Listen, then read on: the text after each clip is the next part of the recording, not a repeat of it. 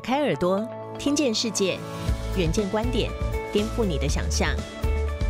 以下内容由一号课堂制作播出。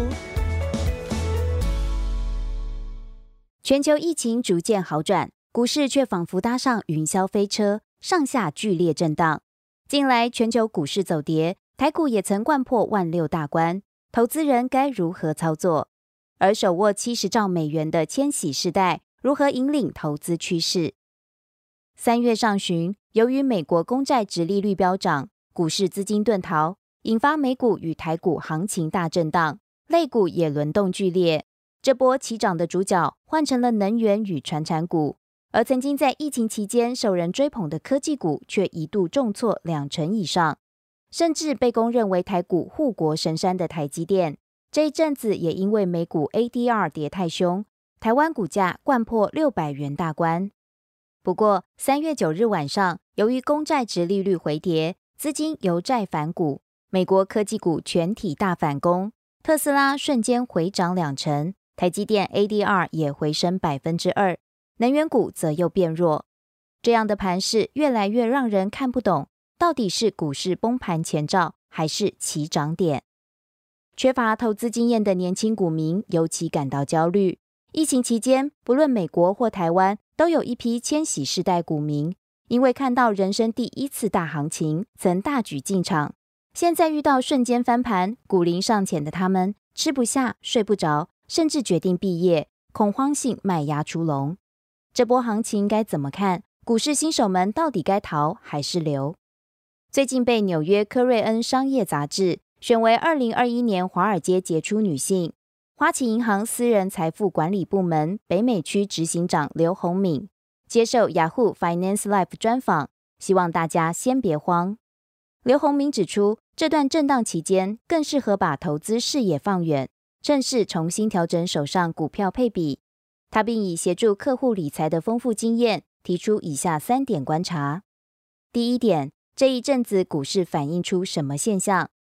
刘宏敏认为，目前偏向健康的类股轮动，一些在去年疫情期间被压低的股票类型，最近有望随着疫苗施打率增加、疫情好转下逐渐反弹。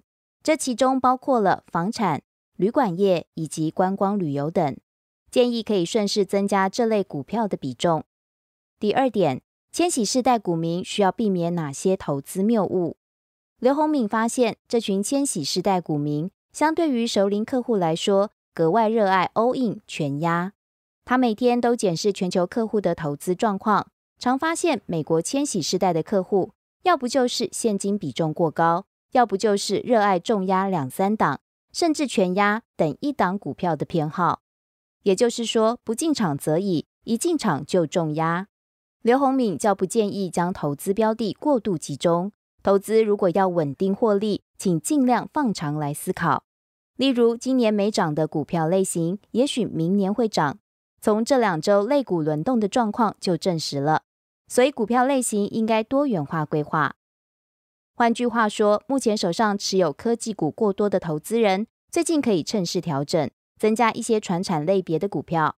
若持有过多的传产能源类型，则可考虑趁科技股回档捡便宜。第三点，千禧世代将翻转投资市场吗？刘宏敏说，去年以后，其实全球股市生态已经被这群年轻人改变了。老手千万不要轻忽。就像年初一群年轻的华尔街散户，可以在网上集结，并且哄抬一间营运不佳的游戏连锁店面 GameStop 变成天价，就是一例。他估计，由于战后婴儿潮陆续因为去世继承或事业交班子孙。未来的二十五年内，将有总计高达七十兆美元的资产移转到千禧世代，也因此，这股世代交替带来的投资趋势改变，老手绝对不能轻忽。往后，这群年轻人偏好的股票或公司，肯定会相对有更多溢价空间，最后会让市场里其他投资人必须跟着走。对于未来的投资趋势，刘宏敏也提出了他的观察。首先，ESG 类股持续壮大。由于这群年轻世代比较关心气候变迁与环保议题，也会希望企业更善尽社会责任，因此 ESG 永续投资类型的企业，在未来肯定会更受到这群股民追捧。也是即将大红的一大趋势。其次是亚洲市场发烧中，因为中国、东南亚等亚洲地区经济快速发展已经不容忽视，当地已经有不少新富阶级，他们所追捧的亚洲地区股票未来成长空间相当大，值得密切关注。第三个趋势是熟龄医疗保健产业，全球不少国家正迈入高龄与少子化社会，年轻世代可能会更善用新技术、新工具来照护长辈。因此，这类产业的股票长期看好。第四个趋势则是五 G 与数位产业，很肯定的，五 G 将是全球电信业的新主流。而近期有回档修正的数位网络产业，长线上仍然看好，主要是因为年轻世代是数位原住民，各类网络新创会更容易吸引他们的关注与投资。更多相关报道及精彩内容，请参阅《远见》杂志。